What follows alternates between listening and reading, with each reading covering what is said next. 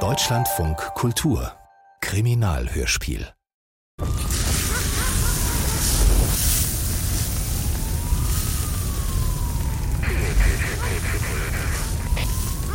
Verdammt. Das sieht schlimm aus. Wie ist das passiert? Gute Frage. Hier hatte sich eine Gruppe besorgter Bürger versammelt. Die haben Parolen gebrüllt von wegen Kinderschänder und so Zeug. Social Media sei Dank. Wo sind Sharon und Leo? Drüben im Rettungswagen. Sind ziemlich mitgenommen. Vor allem Leo hat eine Menge Rauch eingeatmet. Wir sollten die beiden bis morgen früh in Ruhe lassen. Scheiße, ich hätte sie früher ausquartieren müssen. Ich hätte es wissen müssen. Ich suche gleich ein Bed and Breakfast raus. Irgendwo ab vom Schuss und kümmere mich um die beiden. Danke, Everett. Und die Fuzis da hinten sind von Sky, oder was? Ja. Der Übertragungswagen steht seit gestern hier. Die konnten ihr Exklusivglück kaum fassen. Okay, ich will das komplette Material und zwar bevor sie es senden. Alles klar, ich kümmere mich. Die obere Etage liegt übrigens in Schutt und Asche. Sollte Daisy da oben verblutet sein, werden wir keine Spuren mehr finden. Wie praktisch für die Masons. Nicht wahr? Dieser verfluchte Durchsuchungsbeschluss. Sie haben es mehrfach versucht, Chef. Das muss jetzt der Superintendent verantworten. Als nächstes die Dachbalken lösen. Entschuldigung, hätten Sie einen Moment? Die I. Forley, ich leite die Ermittlungen im Fall Daisy Mason. Können Sie schon was zur Brandursache sagen? Brandstiftung, klare Sache. Oben riecht man den Brandbeschleuniger deutlich. Und wir haben Scherben gefunden. Wahrscheinlich hat jemand eine präparierte Flasche durchs Fenster geschmissen. Vom Treidepfad aus. In eins der Kinderzimmer? Das ist alles verkohlt. Das kann ich Ihnen nicht sagen. Aber der Wurf, das sind doch locker 10, 12 Meter. Kommt hin. Müsste schon ein kräftiger Bursche gewesen sein. Aber wie konnte sich das so schnell ausbreiten? Tja, diese modernen Häuser haben ja keine Substanz mehr. Außerdem muss das Haus voll mit Kunstfasern gewesen sein. Der cremefarbene Teppich. Danke erstmal. Informieren Sie uns, wenn es was Neues gibt. Geht klar. Chef, warten Sie mal kurz. Phillips, Ja, ich habe Neuigkeiten. Die wollte ich Ihnen unbedingt persönlich überbringen. das klingt ernst. Allerdings. Sieht so aus, als müsste sich Barry Mason dringend einen Anwalt besorgen. Zunächst mal, wir haben seinen Computer rausholen können, aber ich fürchte, die Festplatte ist hinüber. Könnte sein, dass uns da Beweismaterial flöten geht, denn wir haben was gefunden auf dem Prepaid-Handy, das Barry für seine Online-Dates genutzt hat. Ich habe die Nummer im Nationalen Register gegen Kindesmissbrauch suchen lassen. Volltreffer. Und zwar unter den Telefonnummern, über die man Material von einer Pornoseite runterladen kann, die in Aserbaidschan gehostet wird. Absolutes Hardcore-Zeug. Kleine Kinder. Sogar Babys darunter. Ja.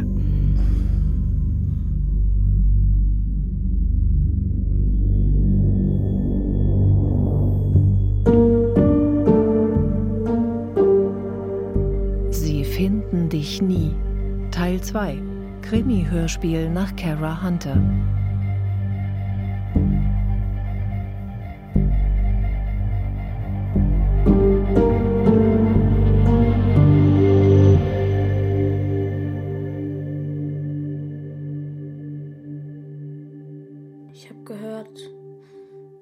Geschrien haben. Die Leute vor eurem Haus? Es war nachts. Es waren die Vögel. Die Vögel? Oder war es Daisy, die geschrien hat? Ich war mal in Port Meadow.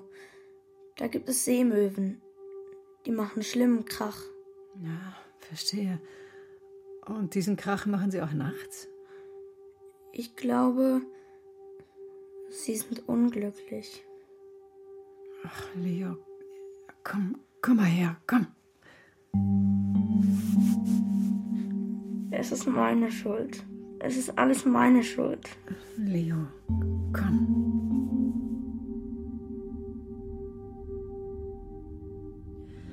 Also meines Erachtens gibt es keinen Grund zur Annahme, dass mein Mandant etwas mit dem Verschwinden seiner Tochter zu tun hat, Inspektor. Miss Carwood, im Augenblick möchte ich Ihren Mandanten in einer anderen Sache befragen. Mr. Mason, diese Karte dürfte Ihnen bekannt sein. Woher haben Sie die? Um sie ins Bild zu setzen, Miss Carwood, es handelt sich um eine Geburtstagskarte, die Daisy Mason vor gut drei Monaten für ihren Vater gebastelt hat. Mit aufgeklebten Bildchen, die seine Lieblingssachen darstellen. Ein Heineken, ein Ferrari und diese junge, entkleidete Dame. Sie weist auch auf gemeinsame Aktivitäten hin, zum Beispiel etwas, das sie mit auf seinem Schoß schaukeln beschreibt. Scheiße, Mann, Sie sind ja nicht ganz bei Trost. Lassen Sie Zeitschriften dieser Art einfach so im Haus herumliegen? Das ist alles aus dem Sunday Sport, ja. Es ist vielleicht nicht rühmlich, aber noch lange kein Porno. Ah ja? Können Sie bestätigen, dass das hier die Nummer des Handys ist, mit dem Sie Ihre Online-Dates kontaktieren? Ja, kann sein. Ja und? Am 16. April dieses Jahres registriert die Datenbank des Child Exploitation and Online Protection Center unter dieser Nummer eine Verbindung zu einer Website in Aserbaidschan, auf der mehrere tausend Bilder von Kindern angeboten werden. Und dort sprechen wir dann tatsächlich von Pornografie. Und zwar der abscheulichsten und höchst illegalen Art. Moment, ich würde Das mich jetzt gerne mit meinem. Mandanten. Ja, ich stehe nicht auf Kinder. Verdammt doch mal, das, das ist widerlich. Das ist pervers. Barry Mason, ich verhafte Sie wegen des Verdachts des illegalen Besitzes kinderpornografischen Materials. Sie brauchen sich nicht so Ach äußern, komm, aber sparen es Sie sich den Belehrungsscheiß. Die war das doch, oder? Sharon hat Ihnen diese dämliche Karte zugespielt, nicht wahr? Die will mir was unterschieben. Sie wollen also andeuten, dass Ihre Frau die Pornodateien auf ihr Handy geladen hat. Das, äh... Ich fasse das als Nein auf. Mr. Mason, Ich mein's nicht, ernst. Diese Frau ist gestört und ich rede nicht nur von ihren Launen. Sie ist ja sogar eifersüchtig auf ihre eigene Tochter. Das ist doch nicht normal. Dasselbe Muster wie damals. Sie wissen doch Bescheid über sie, oder?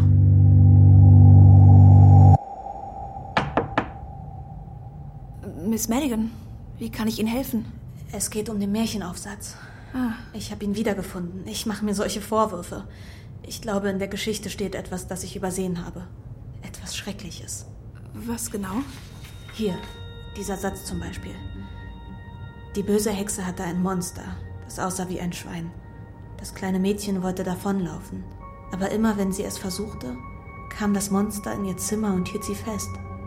Das tat richtig weh.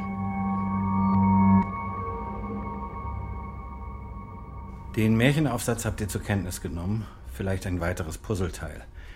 Gislingham, Sie hatten mit den Reportern von Sky gesprochen? Irgendwas Interessantes? Ja. Wir haben uns die Videoaufnahmen vom Brand angesehen. Zwei Dinge sind merkwürdig. Als Sharon im Negligé, wohlgemerkt mit Handtasche, aus dem Haus kommt, torkelt sie regelrecht hinüber zu den Nachbarn. Es dauert eine ganze Weile, bis die öffnen. Der Nachbar rennt sofort rüber ins Haus, das inzwischen lichterloh brennt, während Sharon sich auf das Mäuerchen sinken lässt. Der Reporter läuft zu ihr, um sie zu fragen, ob sie schon den Notruf gewählt hat, was sie bejaht. Was aber merkwürdig ist, sie scheint sich nicht darum zu kümmern, was mit Leo ist. Erst Minuten später kommt der Nachbar mit dem rußbedeckten Jungen aus dem Haus. Sharon sitzt die ganze Zeit regungslos da. Wir müssen unbedingt checken, wann Sharons Notruf in der Zentrale eingegangen ist. Everett, ähm, hast du schon Zeit gehabt, in Sharons Vergangenheit nachzuforschen? Was könnte Barry gemeint haben mit dasselbe Muster? Mhm, Keinen Akteneintrag, aber unter ihrem Mädchennamen bin ich auf einen interessanten Artikel gestoßen. Ich lese euch mal die wichtigsten Passagen vor. The Croydon Evening Echo vom 3. August 1991. Zusammen mit ihren Töchtern Sharon, 14, und Jessica, 3, flogen Gerald Wiley und seine Frau Sadie nach Lanzarote. Es gab eine Strandparty. Zeugen sagen, das Wetter sei gut gewesen, das Meer ruhig. Sharon hatte mit ihrer kleinen Schwester Jessica im Schlauchboot gespielt, als den Hotelbediensteten plötzlich auffiel, dass die Mädchen verschwunden waren. Mr. Wiley entdeckte das Schlauchboot weit draußen. Noch ehe man das Boot erreichen konnte, war es bereits gekentert und beide Mädchen ins Wasser gefallen. Sanitäter versuchten eine Reanimation, aber Jessica Wiley konnte nur noch für tot erklärt werden. Die ältere Schwester Sharon wurde wegen Schnittwunden und Prellungen behandelt. Pauline Pauber aus Wokingham wurde Zeugin des Unglücks. Zitat, es war herzzerreißend, bla bla bla, meine Gedanken sind bei der armen Sharon, sie war sehr verstört, als man sie an Land brachte. Zitat Ende. Auch die Eltern sind am Boden zerstört, Jessica war unser Gottesgeschenk, so Gerald Wiley. Ein Unfall also? Das ist die Frage. Sharons Eltern leben leider nicht mehr. Aber ich habe mit Brian Go, unserem Polizeipsychologen, darüber gesprochen. Selbst wenn Sharon nicht direkt etwas mit Jessicas Tod zu tun hatte, ist es vorstellbar, dass sie bewusst oder unbewusst wollte, dass es geschah. Sharon verliert mit elf Jahren zu Beginn der Pubertät den Status des Einzelkinds. Das ist nicht leicht. Zumal sich alle Aufmerksamkeit und Liebe auf das Baby konzentriert. In der Zeitung war ein Familienfoto abgedruckt, Jessicas Taufe. Hier. Sharon steht abseits, als würde sie gar nicht dazugehören. Brian hält es zudem für wahrscheinlich, dass die Eltern ihr die Schuld am Tod der Schwester gaben. Wollen Sie darauf hinaus, dass Sharon in Daisy eine Art zweite Jessica gesehen haben könnte? Eine Rivalin, die ihr die Aufmerksamkeit des Ehemanns stiehlt? Das wäre doch möglich. Die ganze Missgunst gegenüber Jessica überträgt sie auf Daisy, die eine verblüffende Ähnlichkeit mit Jessica hat. Dazu die verdrängte Schuld und egal inwieweit sie tatsächlich am Tod ihrer Schwester beteiligt war. Grundsätzlich hält Brian Goes für möglich, dass Sharon ihre Tochter umgebracht hat, vorausgesetzt, der Auslöser war stark genug. Zum Beispiel? Hätte sie Daisy und ihren Mann in einer Situation eingetroffen, die sich auch nur im entferntesten als sexuell deuten ließe. Naja, sie sieht rot und. Das Monster, das das kleine Mädchen festhält. Phillips, könnten Sie versuchen, die Unfallzeugin. Wie hieß die noch? Pauline Pober. Könnten Sie versuchen, die ausfindig zu machen? Klar, Chef.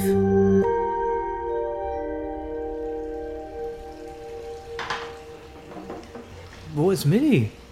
Im Wohnzimmer. Bringt Daisy Schach bei. Ah. Wird doch langsam Zeit, dass sie eine angemessene Gegnerin findet.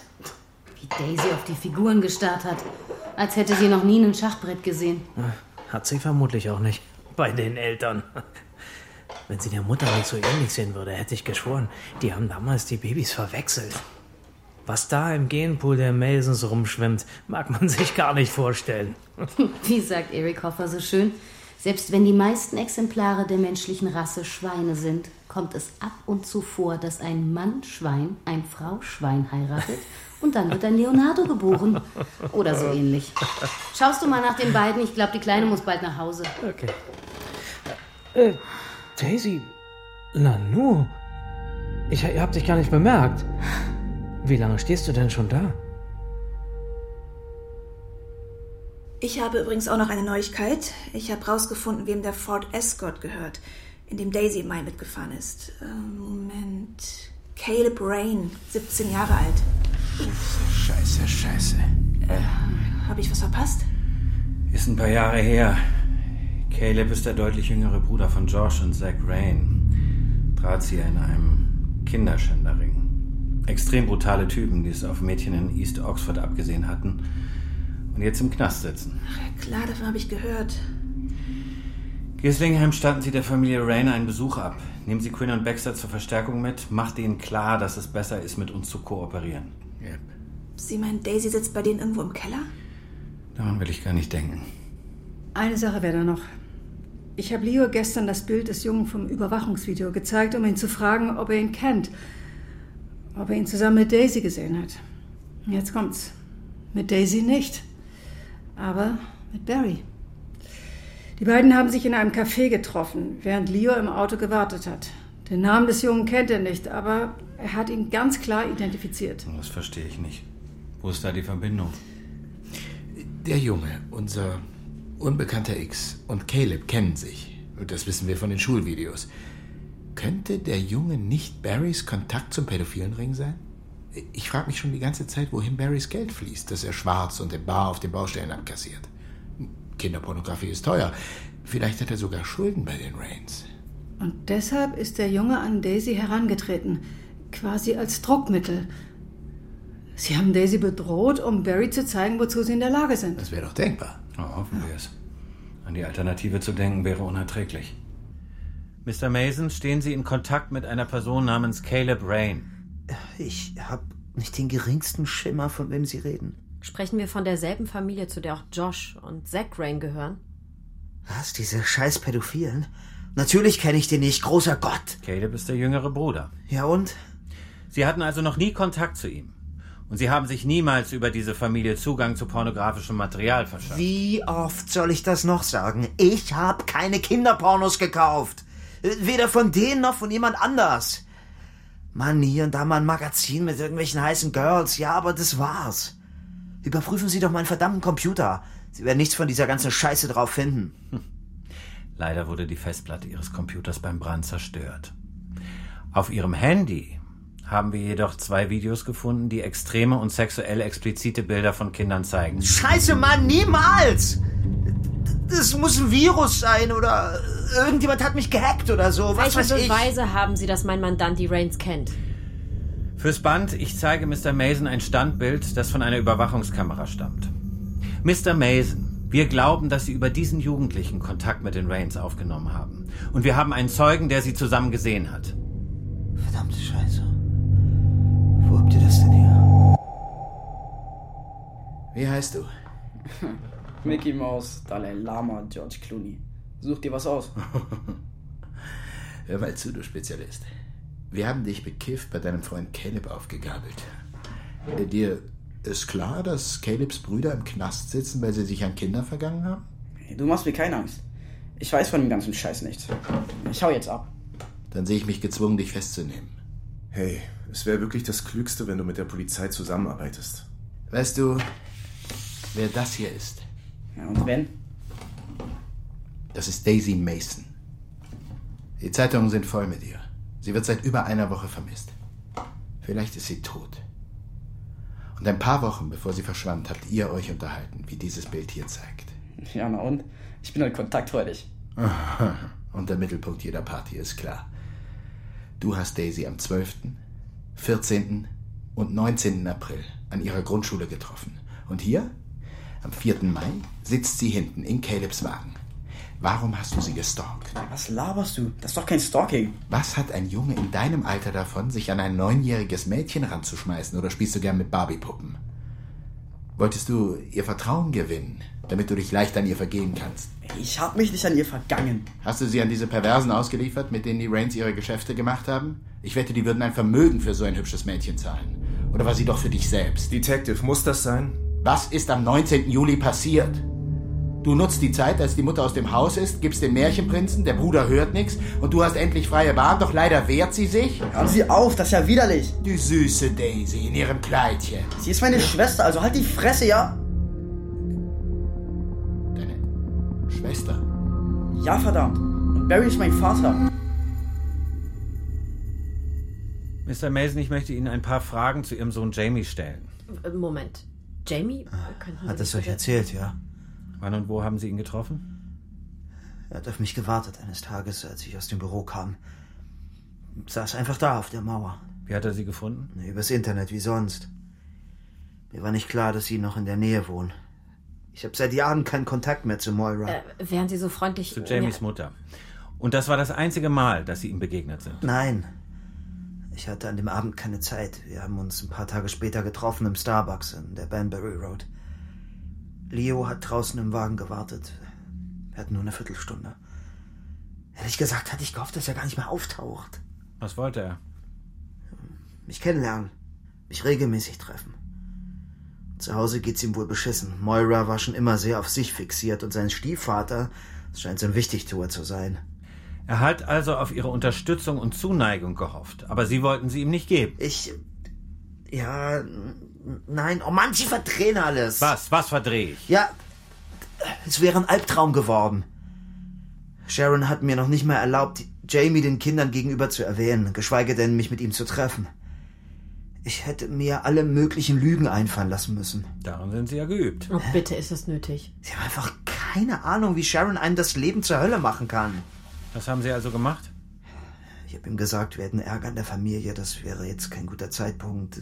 Welche Art Ärger? Na Mann, dass Daisy in der Schule nicht richtig mitkommt, dass sie dringend äh, Unterstützung braucht, sowas halt. Sie haben ihn also angelogen. Das war eine Notlüge, verdammt nochmal. Und Sie haben keinen Moment darüber nachgedacht, dass Jamie das Ihrer Tochter verübeln könnte. Dass er in ihr den Grund sehen könnte, warum er keine Beziehung zu Ihnen haben durfte. Er ist ein aufmüpfiger und labiler junger Mann, der ab dem Moment allen Grund hatte, Ihre Tochter zu hassen. Ich hätte ja nicht gedacht, dass sie aufeinandertreffen würden. Ja, das glaube ich Ihnen sogar. Aber es kam anders. Er hat Daisy aufgespürt. Und das hier ist Ihre Tochter auf dem Rücksitz eines Autos, das dem Bruder eines berüchtigten Pädophilen gehört. Ach du Scheiße. Ähm, wollen Sie damit sagen, dass, dass Jamie meine Tochter entführt hat? Ich habe keine Ahnung, Mr. Mason. Denn im Augenblick weiß ja niemand von uns, wo sie ist, oder? Jeff, ganz kurz. Was gibt's, Phillips? Ich habe tatsächlich Pauline Pober ausfindig gemacht. Bitte wen? Die Zeugin vom Badeunfall mit Sharons Schwester. Ja, richtig. Und haben Sie schon mit ihr gesprochen? Das habe ich. Hat nicht viel gebracht, aber eine Sache ist bemerkenswert. Die Strandparty, die damals stattfand, hatte ein Motto. Octopus's Garden. Wie der Beatles-Song. Genau. Alles war dekoriert mit Fischen, Seepferdchen, so ein Zeug. Und die kleinsten Kinder haben sich verkleidet. Jetzt raten Sie mal, welches Kostüm die kleine Jessica trug.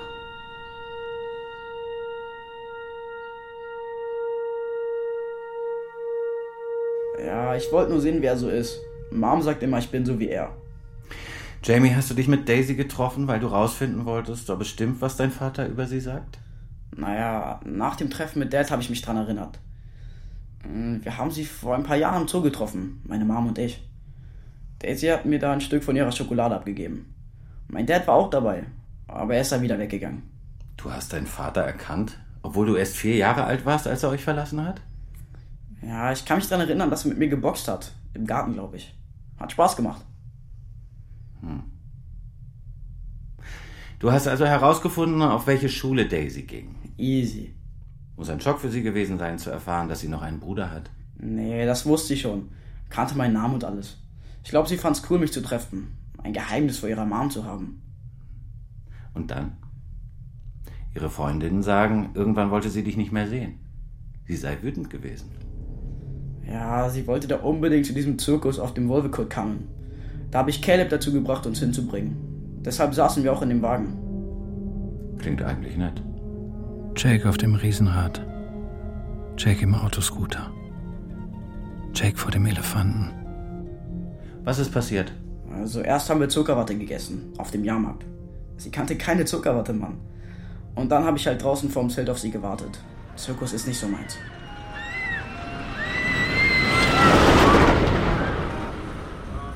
Und, wie hat's dir gefallen? Es war so toll.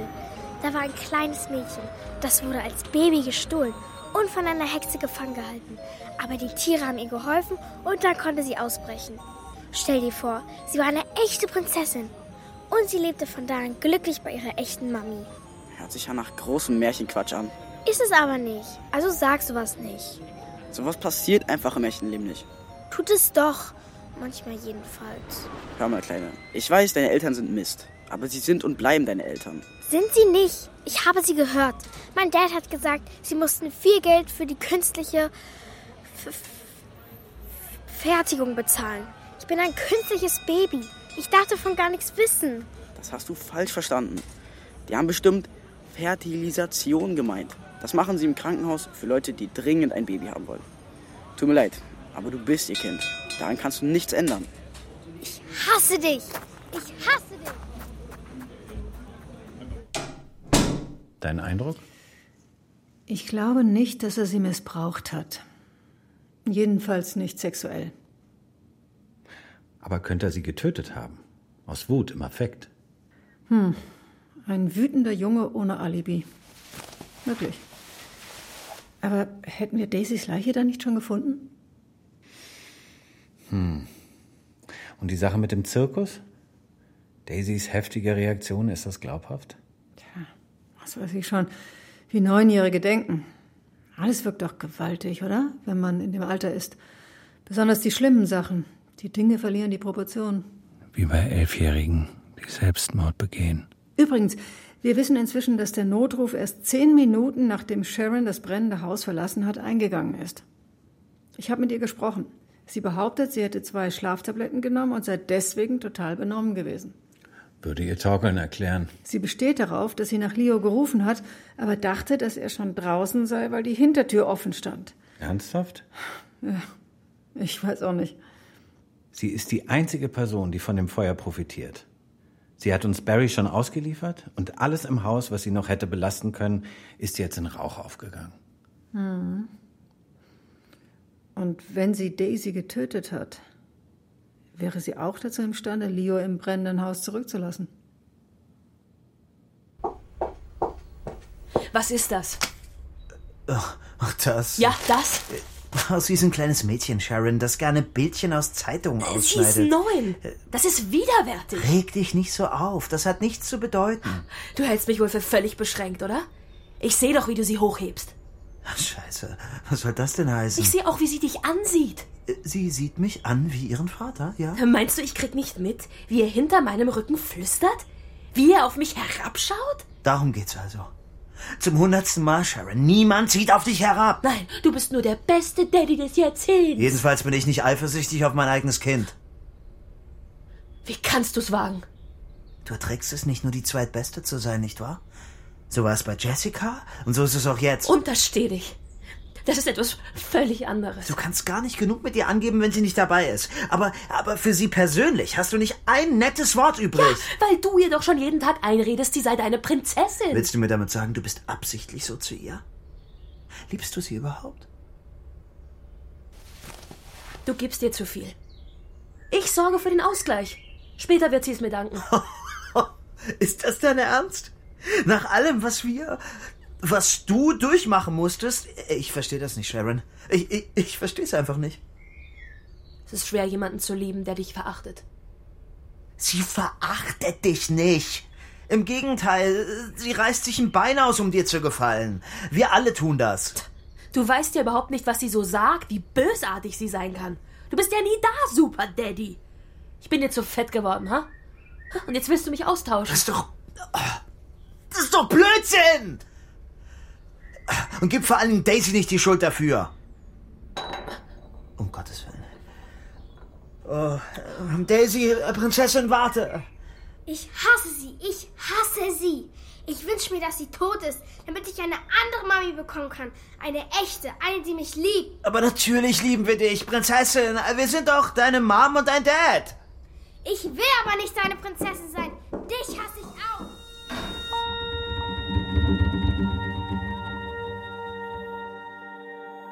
Ich weiß, was Sie denken, Inspektor, aber es geht ums Prinzip. Barry hat Jamie verlassen, als er vier war, aber er ist und bleibt nun mal sein Sohn.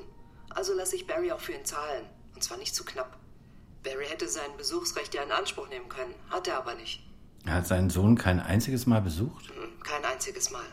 Aber um fair zu bleiben, das war Sharons Idee. Sie wollte ihren Barry ganz für sich allein. Teilt nicht gerne unsere Sharon. Aber deswegen wollten Sie mich vermutlich nicht sprechen. Nein, es geht um den Tag von Daisys Verschwinden. Ich weiß nicht, warum Jamie das nicht erzählt hat. Vielleicht ist es ihm peinlich. Aber am 19. Juli war er den ganzen Tag über mit mir unterwegs. Wir waren bei meiner Schwägerin zur Kleiderprobe. Die heiratet nächste Woche. Es gibt Fotos. Ich schicke sie Ihnen zu. Danke. Ja, bitte? Chef, da kam gerade ein Anruf rein, eine Mrs. Brooks. Sie hat am Nachmittag des 19. Juli einen Mann in Warnschutzkleidung auf einer Baustelle dabei beobachtet, wie er etwas in einen Müllcontainer geworfen hat. Sie hielt das für verdächtig, weil die Baustelle noch nicht in Betrieb genommen ist, aber hat das erstmal nicht mit Daisy in Verbindung gebracht. Naja, und jetzt wollte sie es doch lieber melden. Dem sollten wir nachgehen, auf jeden Fall. Schick ein paar Leute von uns rüber und halt mich auf dem Laufenden. Können Sie sich vorstellen, was wir bei der Untersuchung Ihres Wagens entdeckt haben, Mr. Mason? Mal abgesehen von Ihrem Sperma und den Vaginalsekreten zweier nicht identifizierter Frauen? Ganz sicher nicht Daisys Blut. Dafür Daisys DNA. Und die ihrer Frau. Eine Familie. Da passt alles zusammen. Ja, und? Und dann, Mr. Mason, haben wir eine weitere, fremde DNA gefunden. Anhand kleiner, abgekauter Fingernägel. Warum haben Sie uns verschwiegen, dass Leo nicht Ihr Sohn ist? Weil es Ihnen Scheiß angeht. Daisy ist verschwunden, nicht Leo. Ich kann Ihnen nur raten, zu kooperieren. Es geht hier nicht um die Pornografie-Sache. Es könnte wichtig sein, um Daisy zu finden. Also gut. Was wollt ihr wissen, hä? Warum haben Sie sich für eine Adoption entschieden, wenn Sie auch eigene Kinder haben können? Das wussten wir damals noch nicht. Sharon war schwanger und verlor das Kind. Der Arzt meinte, dass sie wahrscheinlich keine Kinder mehr bekommen kann. Also sind Sie auf Nummer sicher gegangen. Adoption und künstliche Befruchtung. Ja, richtig. Wie alt war Leo, als er zu Ihnen kam? Äh, sechs Monate. Die meinten, er könnte Probleme haben, aber er wirkte erstmal völlig okay. Ein hübsches Kerlchen. Hat sofort mit Sharon gebondet. Und Sharon konnte Jamie etwas entgegensetzen. Welche Art Probleme? Ja, seine Mutter saß im Knast. Hat wohl gesoffen. Fetales Alkoholsyndrom oder so. Aber es war noch zu früh, um das sagen zu können. Und er war ja auch völlig normal, bis er vier, fünf war. Dann wurde er sonderbar. Und Sharon wurde dann nach der Adoption plötzlich doch schwanger. Ja. ja, schlechtes Timing, oder? Da warst du zu spät. Zu spät? Ja. ja, zu spät, um Leo zurückzugeben. Und was sagt Leos Kinderarzt? Sharon meint, Dr. Donnelly ist ein Wichtigtuer. Außerdem gehe es niemandem was an, wie wir unsere Kinder erziehen. Und die ganzen Schikanen, denen Leo in der Schule ausgesetzt Ach, ist? Komm, der, der muss einfach lernen, sich durchzusetzen, ja? Hören Sie, so schlimm ist es gar nicht. Nur, dass er ab und zu die Kontrolle verliert. Er ist ein guter Junge. Gefügig. Weiß er, dass er adoptiert ist? Nee, haben wir ihm nicht erzählt. Meinen Sie nicht, dass es langsam an der Zeit wäre? Je älter er wird, umso schwieriger wird es für ihn. Hm, Da halte ich mich raus, Kumpel. Das ist Sharons Entscheidung. Und mit ihr darüber zu diskutieren, das hat keinen Zweck, glauben Sie mir. Dieser beschissene, miese Dreckskerl. Ich hab's dir doch gesagt, Mann. Typen hier sind Wichser. Die haben nur sich selbst im Kopf. Hab's dir doch gesagt. Wann hast du denn deinen Vater zuletzt gesehen, Caleb? Hä? Ist ja gut, Mann. Bitte dich ab. Dafür hab ich ihn jetzt richtig an den Eiern. Der Typ ist so am Arsch. Du meinst dein Handy? Hab gesehen, wie du es ihm aus der Jackentasche gezogen hast, als er aufs Klo ist. Ja, Mann. Der hat noch nicht mal ein scheiß Passwort. So ein Dummkopf. Ganz kurz. Wirklich kurz. Leo wartet. Der Hinweis mit dem Mann auf der Baustelle? Ja, ich erinnere mich. Wir haben tatsächlich ein paar schmutzige Arbeitshandschuhe im Container gefunden. Eingewickelt in den Guardian vom 18. Juli. 18. Juli. Okay. Das Labor sitzt dran? Seit 30 Minuten, ja. Bestens. Danke. Hallo Leo, wie geht es dir? Ich möchte, dass sie im Zimmer bleibt. Keine Sorge, Leo. Ich bleibe bei dir. Die iFoley hat nur noch ein paar Fragen an dich. Nichts Schlimmes. Wir haben nämlich den Bericht von der Feuerwehr bekommen, wegen des Brands bei euch im Haus. Ja. Da steht, dass die Brandbombe gar nicht vom Kanal ausgeworfen wurde, wie sie zuerst gedacht haben. Sie haben untersucht, auf welche Weise die Fensterscheibe zerbrochen ist. Ein bisschen so wie in den Krimiserien im Fernsehen. Die kennst du vielleicht. Wie CSI? Genau, so wie CSI. Sie haben also ihre cleveren Methoden angewandt und sind überzeugt, dass der Brand im Haus angefangen hat.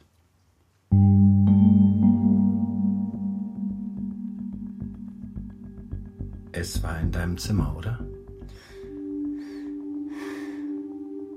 Das ist alles gut, Leo. Du brauchst keine Angst zu haben. Dir passiert nichts. Als wir uns das erste Mal begegnet sind, da sagtest du, dass dir das Feuerwerk auf der Party gefallen hat. Erinnerst du dich? Mhm. Ich glaube, es ist Folgendes passiert. Du bist wach geworden von den grünen Menschen vor eurem Haus und hast gesehen, dass im Garten Brandbomben explodierten, die aussahen wie ein Feuerwerk. Du dachtest, eine davon ist nicht gezündet und bist deshalb runter durch die Hintertür in den Garten und hast sie aufgesammelt, mit in dein Zimmer genommen und ein bisschen daran rumgekokelt. Und plötzlich brach das Feuer aus. Kann das sein? Ich wollte das nicht. Das wissen wir, Leo. Was ist dann passiert? Hast du gehört, wie deine Mom dich gerufen hat? Sie war unten. Hattest du keine Angst? Wolltest du nicht schnell zu ihr? Ich bin ihr doch sowieso egal. Und Dad auch. Die haben sich bloß für Daisy interessiert. Mich wollten sie zurückgeben.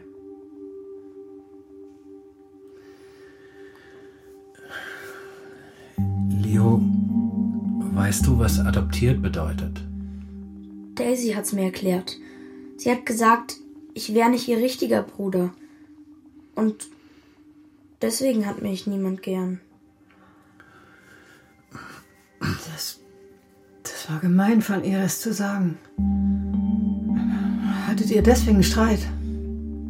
Ja, An dem Tag, als Daisy verschwunden ist. nein, schon ewig her. In den Osterferien. Die plötzlichen Wutanfälle in der Schule. Und weißt du, wie Daisy das alles herausgefunden hat? Sie hat gelauscht. Wie immer. Sie kennt viele Geheimnisse. Leo, diese Linien auf deinem Arm. Ich weiß, was das ist. Ich hatte auch einen kleinen Jungen, der das mit sich gemacht hat. Es hat mich sehr traurig gemacht, weil ich ihn so lieb hatte. Aber inzwischen verstehe ich es. Es ist nicht so schlimm wie der andere große Schmerz. Nicht wahr? Es ist, es ist okay. Wir bringen das in Ordnung. Wir bringen alles in Ordnung. Ich habe euch zusammengetrommelt, weil die Auswertung aus dem Labor vorliegt zu den Handschuhen, die wir im Baucontainer gefunden haben. Der Hinweis von dieser Mrs. Brooks. Genau. An den Handschuhen wurden Schotterfragmente, Brombeerflecken und Spuren von Unkrautvernichter gefunden. Ein Kollege hatte die blitzgescheite Idee, das Zeug mit dem Gestein zu vergleichen, das man um die Eisenbahnschienen benutzt. Volltreffer. Auch den Unkrautvernichter konnte man als denjenigen identifizieren, der von Network Rail benutzt wird. Es gibt hier in der Nähe nur einen Ort, der die Kriterien erfüllt. Der Bahnübergang in Port Meadow.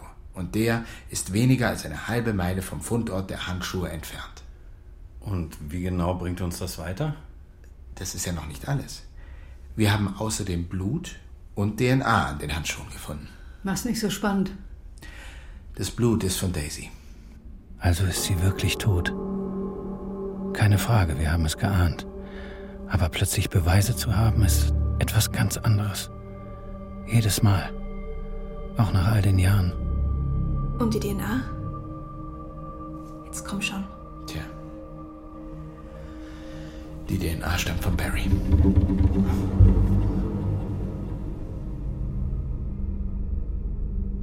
Mr. Mason, wir haben Ihre Anwältin hinzugebeten, da Sie in dringendem Verdacht stehen, Ihre Tochter Daisy Elizabeth Mason ermordet zu haben. Was? Inspektor Forley, ich möchte darauf Mr. hinweisen, Mason, gehe ich recht in der Annahme, dass jemand mit Ihrem Beruf über jede Menge persönliche Schutzausrüstung verfügt. Ja, äh, wieso? Vorgestern wurde ein paar orangefarbene Handschuhe mit Ihrer DNA in einem Müllcontainer in der Lawton Road gefunden. Wissen Sie, wie die dorthin gelangt sind? Nein, Mann, ich habe keinen blassen Schimmer. Sie haben sie also nicht am Nachmittag des 19. Juli selbst in den Container geworfen und Ihre Identität mit einer Schutzmontur verschleiert. Warum sollte ich? Mann, warum der ganze Wirbel mit ein paar scheiß Handschuhe? Weil Blut an diesen Handschuhen klebt, Mr. Mason. Blut von Daisy. Was? Sie haben die Handschuhe getragen, um die Leiche Ihrer Tochter zu beseitigen. Die Leiche... Haben Sie sie gefunden? Meine Daisy. Scheiße, warum sagt denn niemand was? Ich will sie sehen. Stimmt das, Inspektor? Haben Sie Daisy gefunden? Noch nicht. Aber die Schotterfragmente an den Handschuhen haben uns an einen Bahnübergang geführt, in Port Meadow. Unsere Suchmannschaften haben dort vorhin eine grüne Strickjacke gefunden, unter Schutt vergraben. Die Strickjacke, die Daisy am Tag ihres Verschwindens trug, wie das Überwachungsvideo der Schule beweist. Außerdem haben wir einen Zahn von Daisy gefunden. Oh Gott, meine arme kleine Daisy.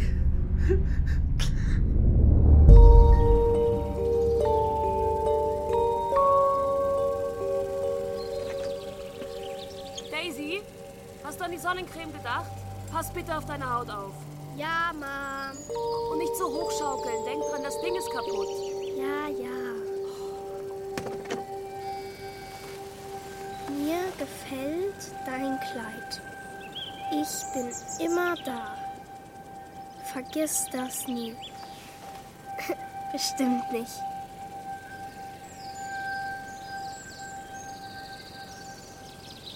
Fürs Protokoll.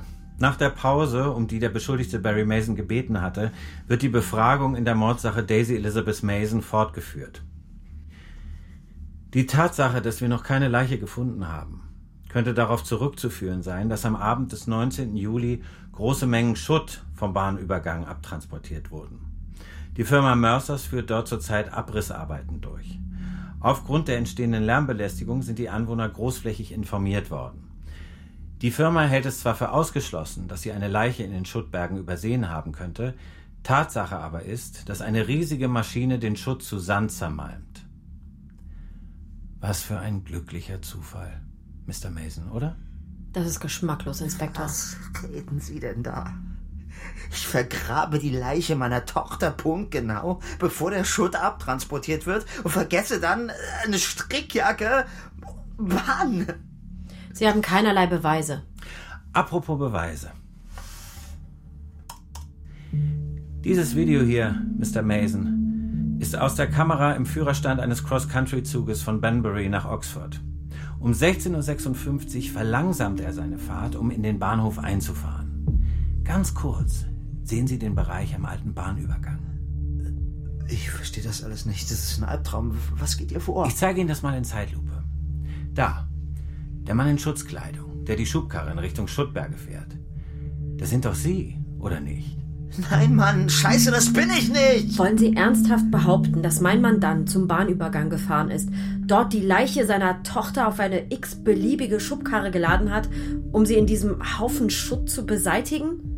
Und all das am helllichten Tage, ohne dass irgendjemand etwas bemerkt. Die Einwohner sind an Bauarbeiter gewöhnt. Die hätten ihn keines zweiten Blickes gewürdigt. Ich war zu dieser Zeit nicht mal in der Nähe dieses Scheißbahnübergangs. Okay. Angenommen, Sie waren nicht dort. Wie kommen Ihre Handschuhe dann in den Container? Ja, keine Ahnung. Vielleicht habe ich sie auf einer Baustelle liegen lassen. Jeder hätte sie mitnehmen können. Lassen wir auch das gelten für einen Moment. Wie erklären Sie dann das Blut Ihrer Tochter an den Handschuhen? Das weiß ich auch nicht. Vielleicht, äh, Daisy hat oft Nasenbluten. Vielleicht lagen die Handschuhe einfach im Haus rum. Sie haben doch den PKW meines Mandanten untersucht und darin nichts Belastendes gefunden. Wie soll er denn dann Daisy Äh, äh, darin... Moment mal. Zeigen Sie mir nochmal dieses verdammte Video.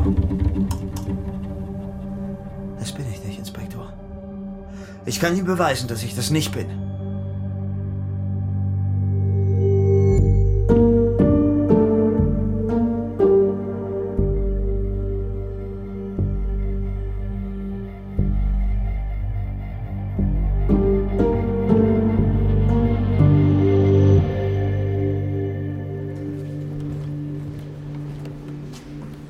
Oxford Crown Court, Saal 2. Der dritte Verhandlungstag. Die Besuchertribüne ist wie immer voll, trotz der Kälte. In der Mordsache Daisy Elizabeth Mason, 9. Januar, hat die Staatsanwaltschaft Sharon Mason, die Mutter des Opfers, in den Zeugenstand gerufen. Bitte, Mr. Agnew. Nanu? Hochgeschlossenes Kleid, weißer Kragen. Auf einmal so züchtig. Mrs. Mason, Sie sind also davon überzeugt, dass Ihr Ehemann für den Tod Ihrer Tochter verantwortlich ist?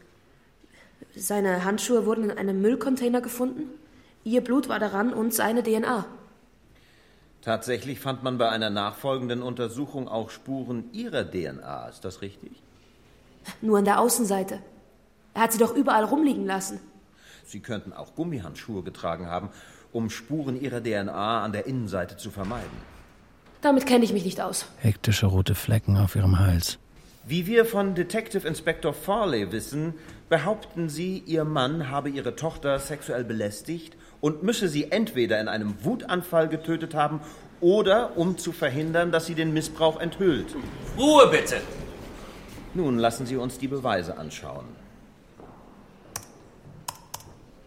Eine Analyse der Blutflecken, die in dieser Schubkarre gefunden wurden, belegt, dass die Leiche von Daisy Mason darin transportiert wurde. Das bedeutet, die Person, die Sie auf dieser Videoaufzeichnung sehen, hat Daisy umgebracht.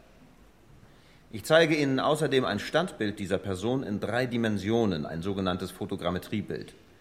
Ein Hinweis von Mr. Mason hat uns auf diese Idee gebracht. Mithilfe dieser Software ist es möglich, die Körpermaße einer Person anhand der Objekte in ihrer Umgebung zu bestimmen. Damit kann zweifelsfrei berechnet werden, dass die Person nicht größer als 1,70 Meter ist. Wie groß ist Ihr Ehemann, Mrs. Mason? 1,88.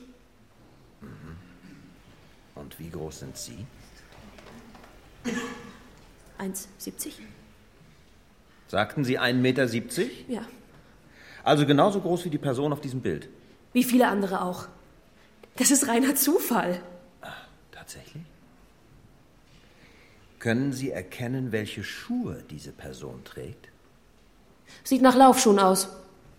Das sehe ich genauso. Ungewöhnlich für einen Bauarbeiter, oder nicht? Ich habe keine Ahnung. Man hat uns berichtet, dass Sie jeden Morgen joggen gehen. Ich bin sogar darüber unterrichtet, dass Sie dabei blaue Laufschuhe tragen. Genau wie diese Person. Ein weiterer Zufall? Sharons Augen suchen Hilfe bei ihrer Anwältin. Ein Gutachten hat ergeben, dass sich an ihren Laufschuhen winzige Spuren von Eisenbahnschotter befanden.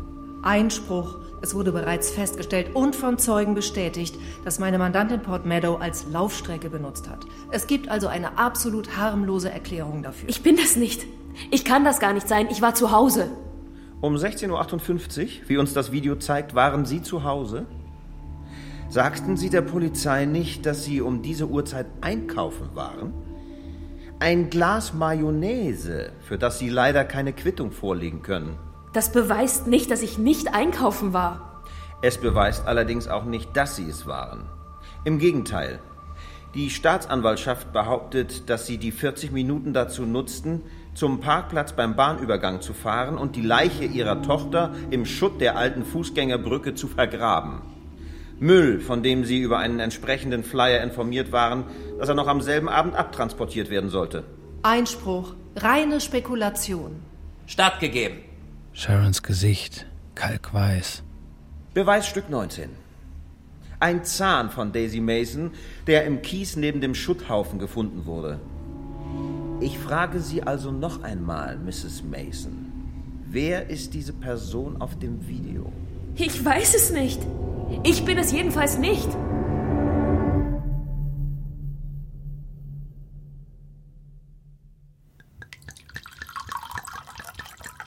Und? Mhm. Wie ist dein Eindruck? Kommt Barry davon? Das wird sich morgen zeigen. Mich hat Barry überzeugt, er war es nicht. Agnew, der Staatsanwalt, ist ein echter Terrier. Der hat die Jury im Griff.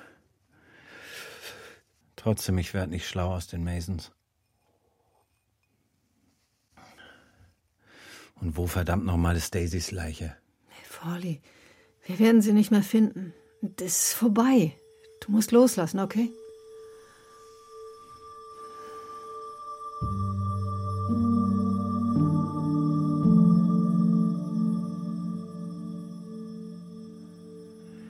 Morgen ist es genau ein Jahr her. Ich habe das noch niemandem erzählt. Muss auch nicht.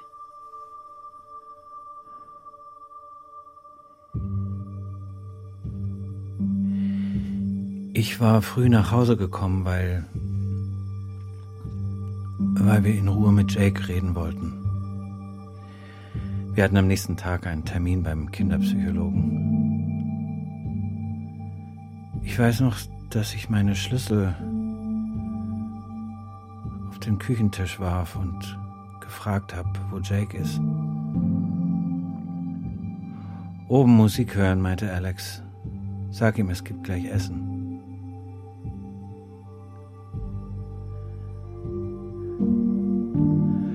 An schlechten Abenden krieche ich noch heute auf Händen und Knien die Stufen hinauf. Seine Tür halb geöffnet. Sehe ihn nicht sofort, weiß noch von nichts und und dann hängt er da. Die Kordel vom Bademantel an seiner Haut.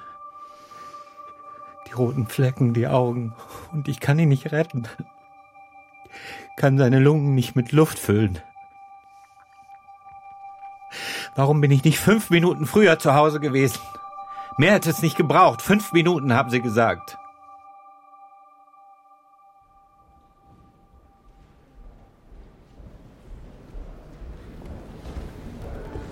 Oxford Crown Court, Saal 2, vierter Verhandlungstag. Sharon wirkt extrem angespannt. Mrs. Mason, Sie sagen, Sie wissen nicht, wer diese Person mit der Schubkarre ist. Verstehe ich Sie richtig? Wollen Sie mir sagen, dass Sie Ihre Geschichte ändern? Dass es sich hier nicht um Ihren Mann handelt? So muss es ja wohl gewesen sein, wenn ich ihrer 3D-Software glauben soll. Wenn Sie dem Gericht jetzt erzählen, dass eine unbekannte Person Ihre Tochter entführt und getötet hat, wieso haben Sie dann Ihren Ehemann mit solchem Nachdruck beschuldigt? Es ist doch richtig, dass Sie der Polizei diese kuriose Geburtstagskarte und das verschwundene Meerjungfrauenkostüm aushändigten, das Sie angeblich in seinem Schrank gefunden haben. Er hatte es dort versteckt. Sie haben der Polizei auch erzählt, Sie hätten bis zu diesem Zeitpunkt keine Ahnung gehabt, dass Ihre Tochter vielleicht missbraucht wurde. Diese Behauptung steht in direktem Widerspruch zur Aussage Ihres Ehemanns. Er sagt, Sie hätten ihn schon im April, als Sie ihn mit der Karte konfrontierten, beschuldigt, unter einer Art inzestuöser Fixierung auf Daisy zu leiden, und Sie hielten es nicht für nötig, dies der zuständigen Behörde zu melden. Sie meidet jeglichen Blickkontakt. Es war Rache, nicht wahr? Nichts als pure Rache für seine Untreue. Deshalb wollten sie ihm den Mord in die Schuhe schieben. Er hat mich nicht einfach nur betrogen. Er hat sich Pornos angesehen. Kinderpornos. Aha. Aber davon wussten Sie damals noch nichts. Das haben Sie zumindest der Polizei gesagt. Ich wusste auch nicht, dass er auf dieser Dating-Seite angemeldet war und dass er dieses Handy überhaupt besaß. Aber Sie wussten, dass er ständig spät von der Arbeit kam und seine Ausreden immer unglaubwürdiger wurden. Sie beschuldigten ihn bereits seit Monaten, eine Affäre zu haben. Wollen Sie das leugnen? Ein Vulkan kurz vorm Ausbruch. Also gut. Wenn Ihr Mann es nicht war und Sie es nicht waren, wie Sie sagen, wer bleibt uns dann? Ein unbekannter Pädophiler, der ausgerechnet Ihre 40 Minuten Abwesenheit ausnutzt? Daisy könnte ihn gekannt und reingelassen haben. Sie liebte Geheimnisse. Und alles, was hinter meinem Rücken stattfand. Zum Beispiel? Zum Beispiel hat sie sich mit ihrem miesen kleinen Halbbruder getroffen. Ich wusste nichts davon. Und Sie möchten, dass die Jury Ihnen das glaubt? Denken Sie, ich lüge? Wenn ich das gewusst hätte, hätte ich diesen Treffen auf der Stelle ein Scheißende gesetzt.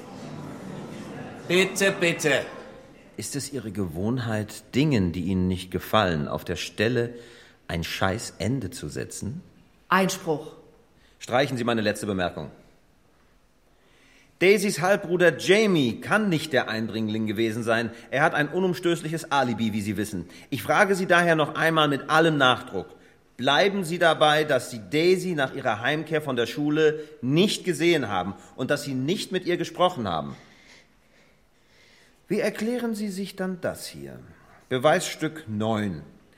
Eine kleine grüne Strickjacke, die im Schutt gefunden wurde. Exakt die Jacke, die Daisy Mason am Tag ihres Verschwindens trug, wie das Video von der Schule zeigt. Erkennen Sie daran irgendwelche Flecken, Mrs. Mason? Nein. Bei der Untersuchung im Labor fanden sich aber gut sichtbare Blutflecken auf dem linken Ärmel der Jacke. Und wissen Sie, von wem die stammen? Nicht von Daisy, sondern von Ihnen, Mrs. Mason. Wie kann es also sein, dass bei Schulschluss diese Flecken noch nicht auf der Jacke waren, wenn Sie sie danach angeblich nicht mehr gesehen haben? Ein Raubtier in der Falle. Ich habe mich an den Scherben geschnitten. Aha. Das berühmte zerbrochene Mayonnaiseglas. Und wie kommt Ihr Blut dann an die Jacke? Ich habe sie unten gefunden, nachdem ich gehört hatte, dass Daisy zurück war und gleich die Treppe hochgerannt ist. Ich habe die Jacke aufgehoben und an die Garderobe gehängt. Dass meine Hand blutet, das habe ich nicht gemerkt, sonst hätte ich die Jacke natürlich sofort zur Wäsche gelegt. Und wann ist Ihnen aufgefallen, dass die Jacke verschwunden war? Als Leo kurz danach nach Hause kam, ich habe einfach angenommen, Daisy hat sie zu sich in ihr Zimmer geholt. Und der Polizei gegenüber haben Sie das nie erwähnt? Nicht einmal in den stundenlangen Verhören vor Ihrer Verhaftung? Ich hielt es nicht für wichtig. Sie hielten es nicht für wichtig.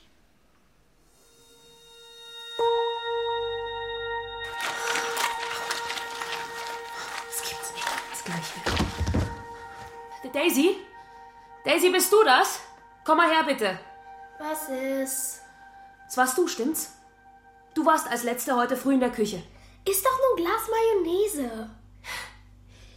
Ich bin den ganzen Tag unterwegs gewesen, um einzukaufen und alles für diese Party vorzubereiten. Und jetzt muss ich nochmal losfahren.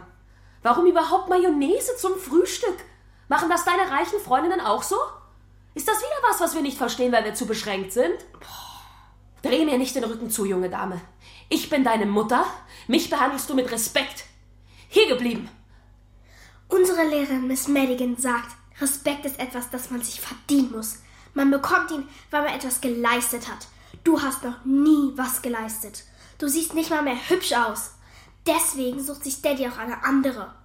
Er nimmt sich eine neue Frau. Und dann kriege ich eine neue Mami. Ah! Du bist nicht meine Mutter. Jedenfalls nicht mehr. Im Laufe der Monate vor dem Tod ihrer Tochter sind der Verdacht, dass ihr Mann eine Affäre hat, und die Eifersucht so übermächtig geworden, dass sie selbst in ihrer Tochter eine Rivalin gesehen haben. Jemanden, der die Liebe und Aufmerksamkeit stiehlt, auf die sie einen rechtmäßigen Anspruch haben. Und an diesem Nachmittag spitzt sich schließlich alles zu. Ihr Mann ruft an, wie so oft, er verspäte sich, die Partyvorbereitung bleibt an ihnen hängen und sie wissen, es ist kein Kunde, der ihn aufhält. In diesem Zustand der Verbitterung gehen sie hinauf in das Zimmer ihrer Tochter. Und was sehen sie da? Ihre Tochter trägt ein anderes Kostüm als das, welches Sie teuer erstanden haben. Was hat sie zu Ihnen gesagt, Mrs. Mason? Dass Ihr Vater Sie als Meerjungfrau noch viel mehr lieben würde? Sie sehen plötzlich rot, denn das Kostüm bringt Ihnen ein anderes kleines Mädchen in Erinnerung. Ein kleines Mädchen, das Daisy sehr ähnlich war und das ihnen die Aufmerksamkeit ihrer Eltern stahl. Ihre Schwester Jessica. Welche Verkleidung trug ihre Schwester am Tag ihres Todes? Welches Kostüm, Mrs. Mason? Mrs. Mason.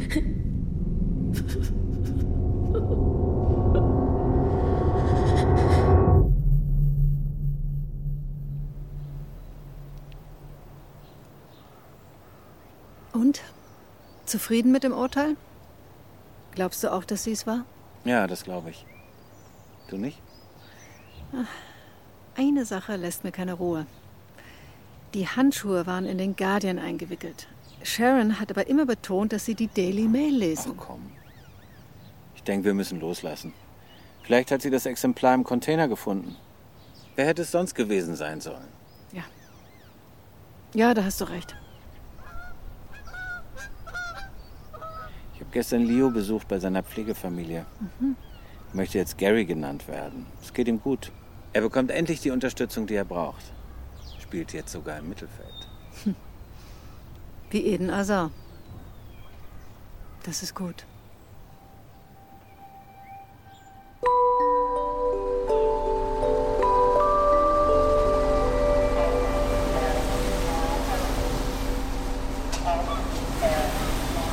Liebst du mich, Mami? Jetzt gibt es kein Zurück mehr. Unfassbar, dass wir es geschafft haben. Mami, liebst du mich? Aber natürlich, mein Liebling. Sehr sogar.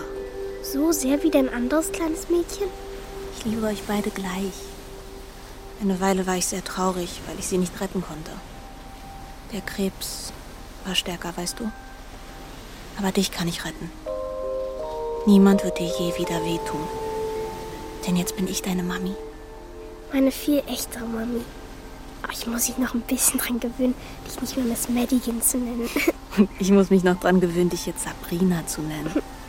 Du warst so tapfer und klug. Die Idee mit dem Zahn und dem Märchenaufsatz. Darauf wäre ich allein nie gekommen. Eins verspreche ich dir, mein Liebling, hör gut zu. Sie finden dich nie.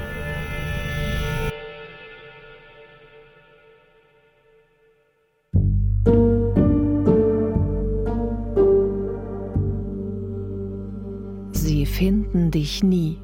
Teil 2. Krimi-Hörspiel nach Kara Hunter. Aus dem Englischen von Thea Schwaner und Iris Hansen. Bearbeitung Cordula Dickmeis. Es sprachen Adam Foley, Godehard Giese, Verity Everett, Christine König, Chris Gislingham, Sascha Nathan, Anna Phillips, Leonie Reiner, Barry Mason, Nico Hollenitsch, Sharon Mason, Maeve Metelka sowie Helene und Paul Herwig, Eliot Caro, David Striso, Elisa Schlott, Lasse Pantel, Monika Oschek, Florenz Schmidt, Inka Löwendorf, Matti Kaminski, Philipp Lind, Barbara Becker und Christiane Gut. Besetzung Sabine Bohnen. Regieassistenz Swantje Reuter. Ton und Technik Jan Fraune, Thomas Monajan und Susanne Bayer. Komposition Andreas Bick. Regie Cordula Dickmeis. Dramaturgie Jakob Schumann. Produktion Deutschlandfunk Kultur 2023